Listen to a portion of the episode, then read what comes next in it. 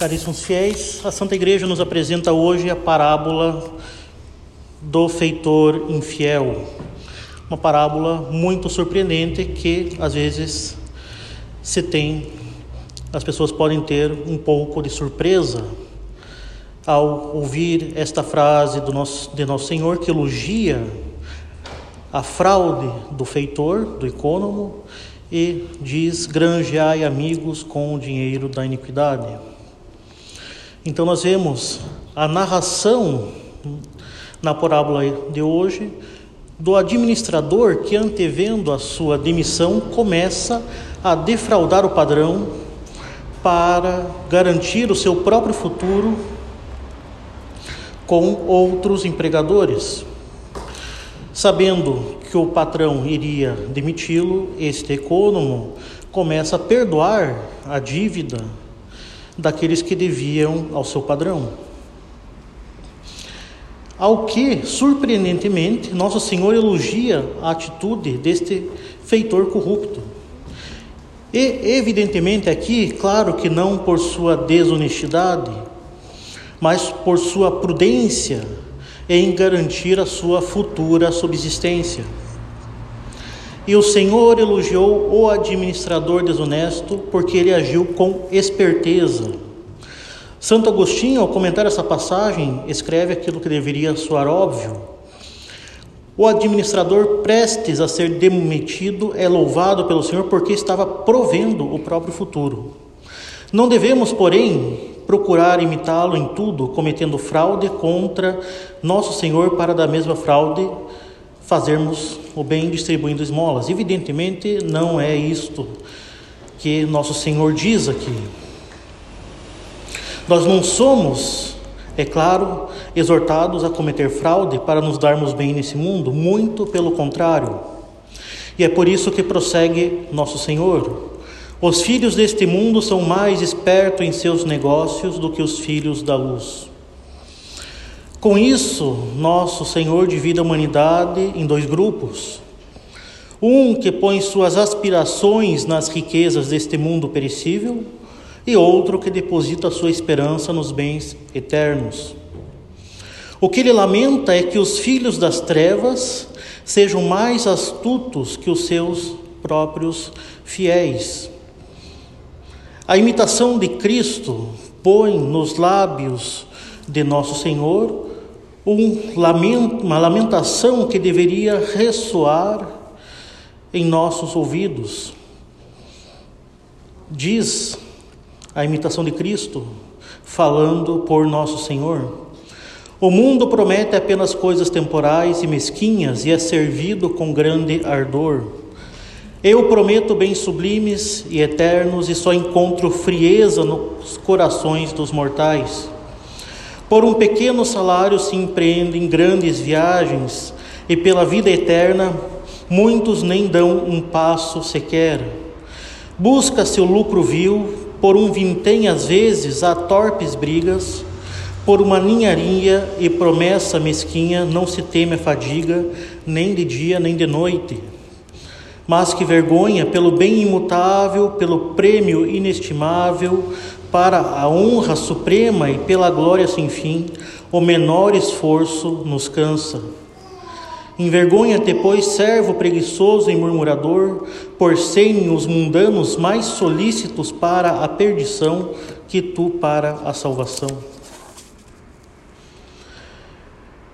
E é justamente o que nós sentimos todos os dias, um peso enorme que nos leva ao pecado e que o torna muito fácil e uma dificuldade enorme em buscar a própria santificação. Claro, somos então chamados ao combate, ao esforço, a justamente empreender este zelo que é dispensado abundantemente para os bens do mundo na nossa salvação. Zelar por aquilo que é verdadeiramente importante. Ter a tenacidade não para o conforto e o prazer, mas para a salvação da nossa alma. E ainda na distinção entre filhos do mundo e filhos da luz, é possível dizer que estes usam das coisas materiais para chegar às celestes, enquanto aqueles se servem das espirituais para conquistar prosperidade mundana. As palavras de Cristo, no entanto, são claras e podem nos confundir um pouco. Granjeai amigos com o dinheiro da iniquidade, pois quando acabar, eles vos receberão nas moradas eternas. Caríssimos, a vida eterna é o nosso fim último. E, portanto, todas as coisas desta vida, que vão acabar, o dinheiro, os bens, as, as nossas qualidades, não passam de meios.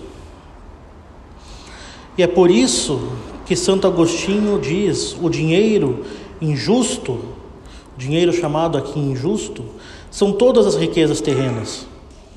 Venham de onde vierem, nosso Senhor não fala aqui de um dinheiro ilicitamente obtido. O dinheiro da iniquidade são todas as riquezas. Porque as riquezas verdadeiras são aquelas de que Jó estava repleto quando, mesmo estando nu, tinha seu coração cheio de Deus.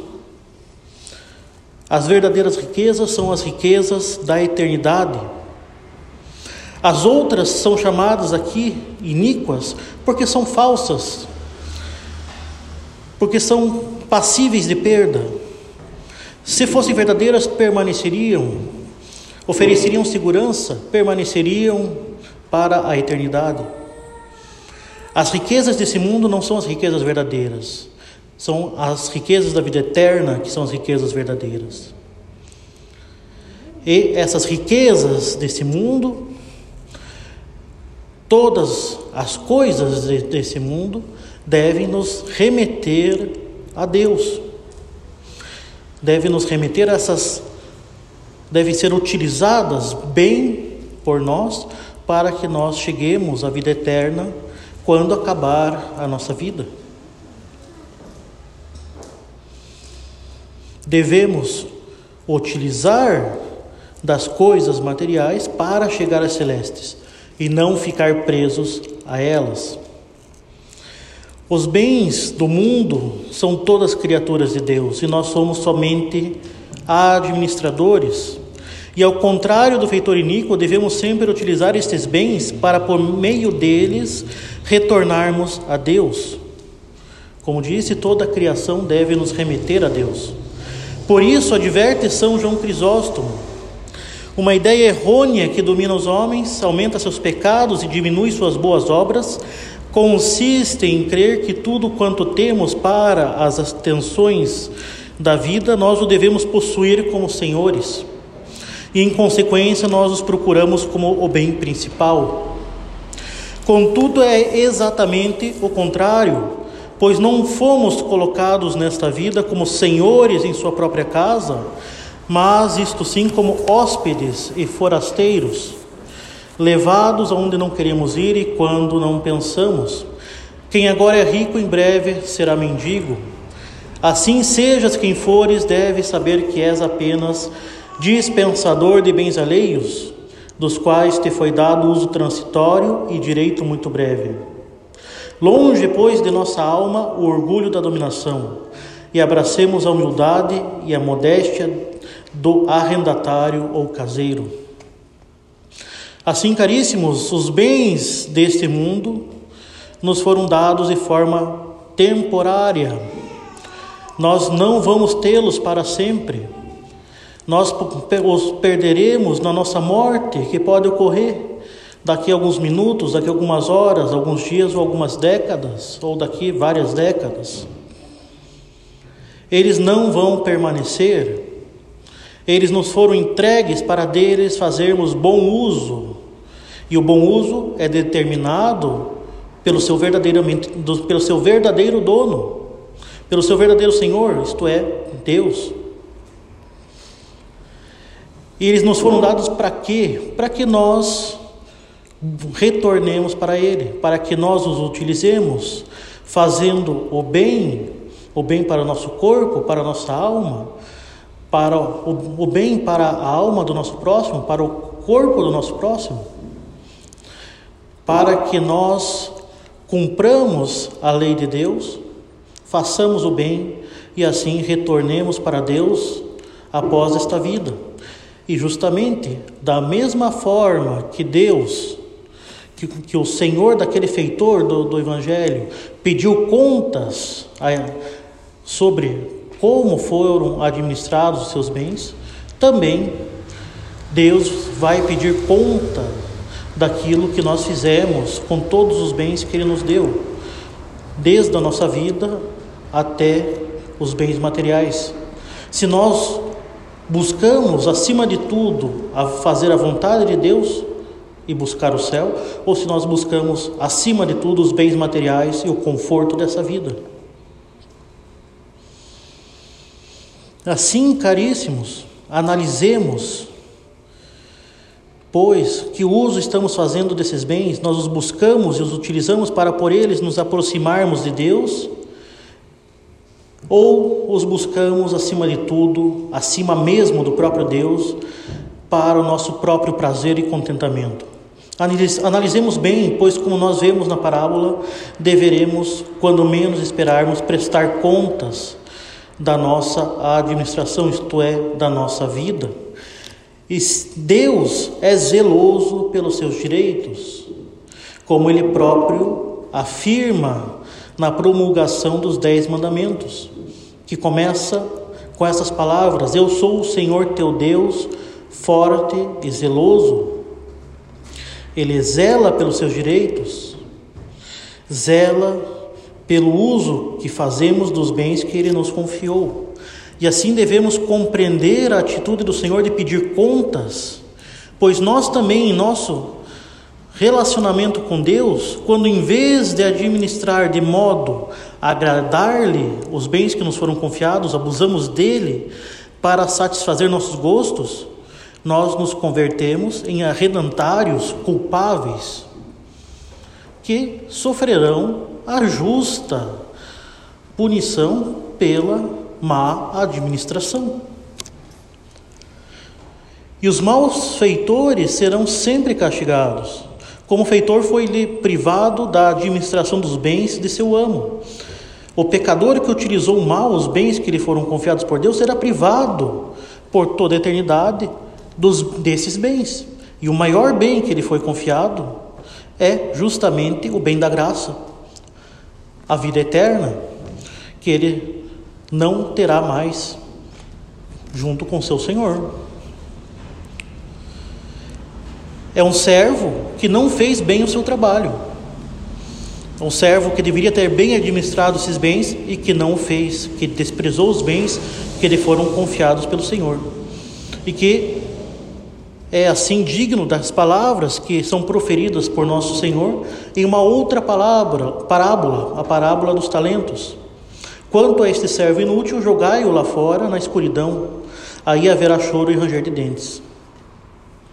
Então, caríssimos, o feitor corrupto se depara com um problema muito sério. Ele sabe que vai ser demitido e precisa assegurar a sua subsistência. Por isso, começa a garantir a estima por parte de futuros empregadores e assim acaba fraudando ainda mais o seu senhor. Ele tem diante dos olhos um fim muito claro, que é sobreviver. E assim ele se põe imediatamente ao trabalho, fazendo uso de meios eficazes para atingir esse fim, que é muito importante para ele. E isso deve nos impressionar.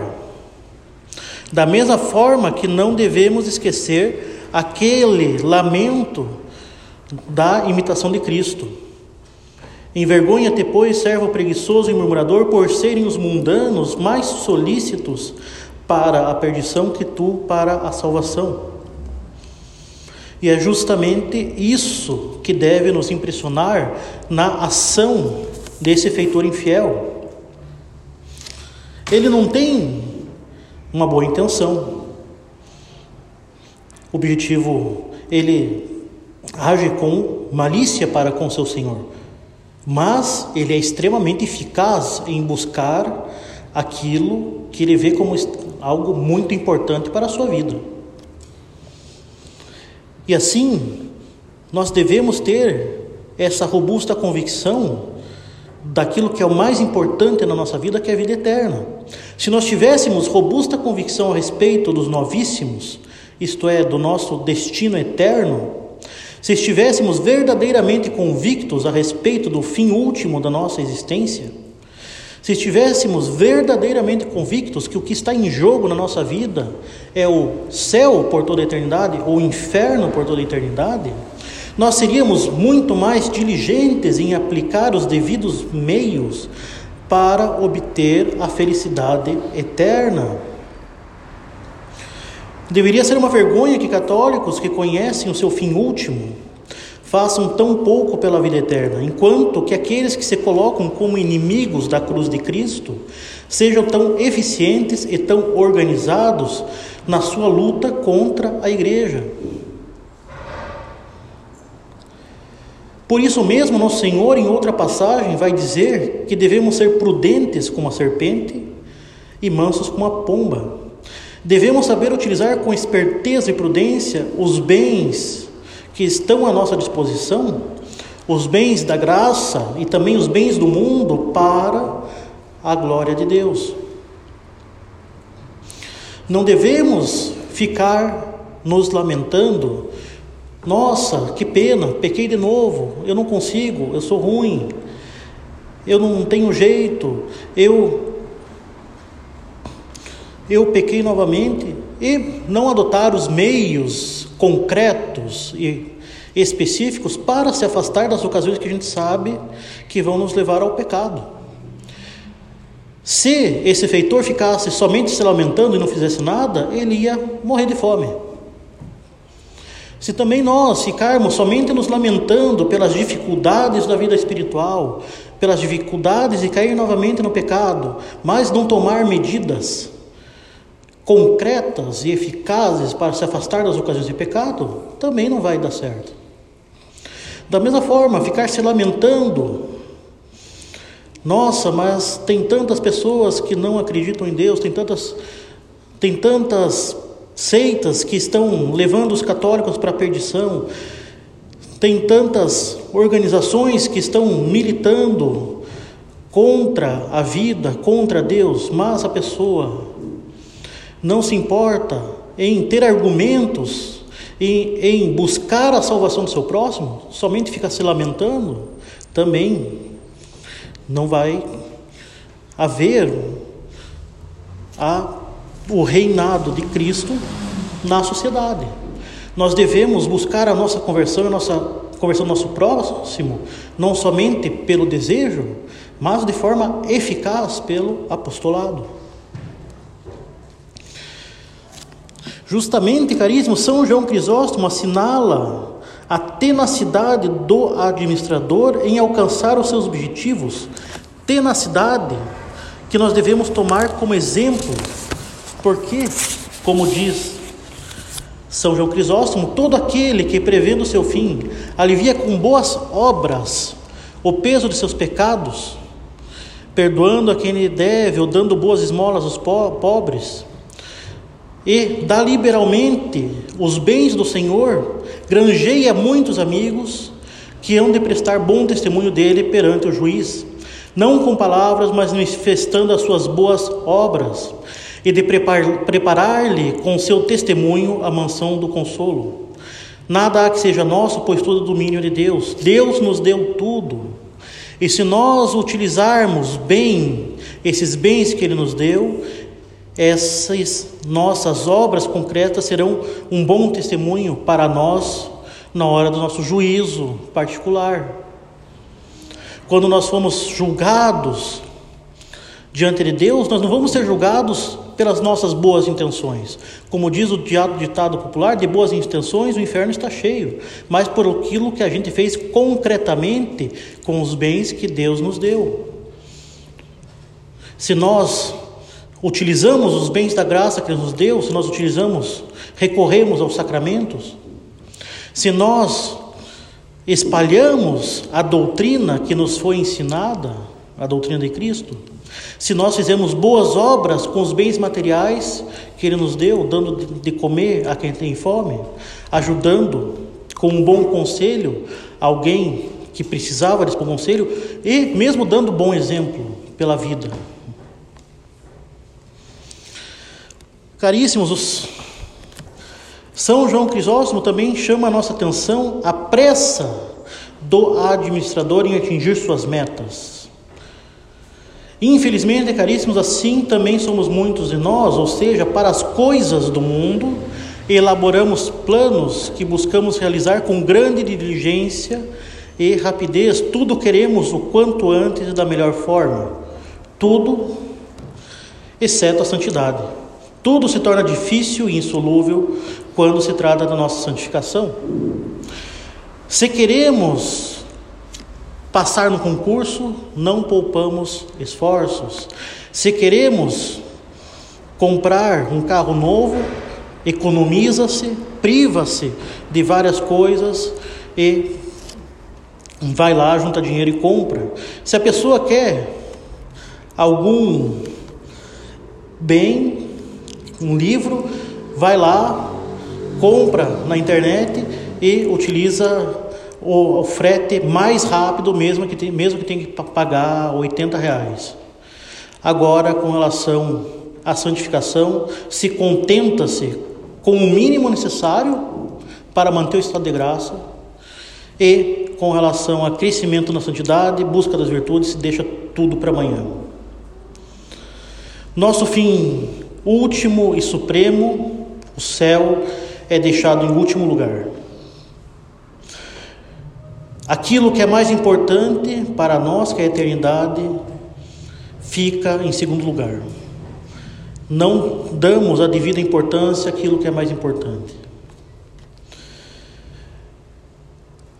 Para, por exemplo, um exemplo que eu reitero várias vezes, com relação a assistir vídeos do YouTube, assiste-se é, sem cansar. 3, 4, 7, 8. Agora, um terço, que equivale a três vídeos do YouTube, nunca se consegue. Pois bem, será que, ao contrário desse administrador, não estamos constantemente deixando para amanhã a nossa conversão, a nossa conversão eficaz, que resulta em obras concretas e eficazes. Por isso, outro santo doutor da igreja, Santo Afonso Maria de Ligório, nos exorta: obra com presteza tudo quanto pode fazer a sua mão, não deixe para amanhã o que pode fazer hoje, porque o dia de manhã, o dia de hoje passa, e amanhã virá talvez a morte, que te impossibilitará de fazer algum bem e de remediar algum mal. Numa palavra, é necessário que prepares as contas antes que venha o dia das contas. Todos os dias devemos lembrar de direcionar a nossa vida para o céu, Donde a grande importância da oração, pois é a oração que dá a direção das nossas ações. É a oração que, pela contemplação das verdades da fé, vai nos levar a buscar sempre, antes de tudo, a glória de Deus. Por isso, caríssimos, se ainda não temos esse hábito essencial para a nossa salvação, devemos imediatamente, com grande urgência, colocá-lo em prática. Como diz o próprio Santo Afonso, quem reza se salva, quem não reza se condena. E assim, caríssimos, temos essa importante lição. O nosso único bem está no céu, o nosso único bem é Deus. Se os bens terrenos fossem bens verdadeiros, as coisas desse mundo ofereciam segurança, no entanto, tudo aqui nesse mundo passa, somente Deus permanece. Então, Ou nós nos desapegamos das criaturas e nos dirigimos ao céu, utilizando com esperteza e tenacidade os meios que nos foram dados, sejam espirituais, sejam temporais, para buscar a Deus, ou então nós vamos abraçar as riquezas da terra e vamos padecer eternamente com elas os suplícios do inferno. Ou Deus é nosso Senhor, ou o mundo, com o demônio, o príncipe desse mundo, será nosso Senhor. Não há uma terceira via. Não se pode servir a dois senhores, como diz nosso Senhor. Assim, devemos justamente dar importância àquilo que é realmente importante e adotar medidas concretas, obras concretas para mudar a nossa vida e buscar o céu. Repito, ou Deus é nosso Senhor, ou o demônio pelo mundo o será. Em nome do Pai, do Filho e do Espírito Santo. Amém.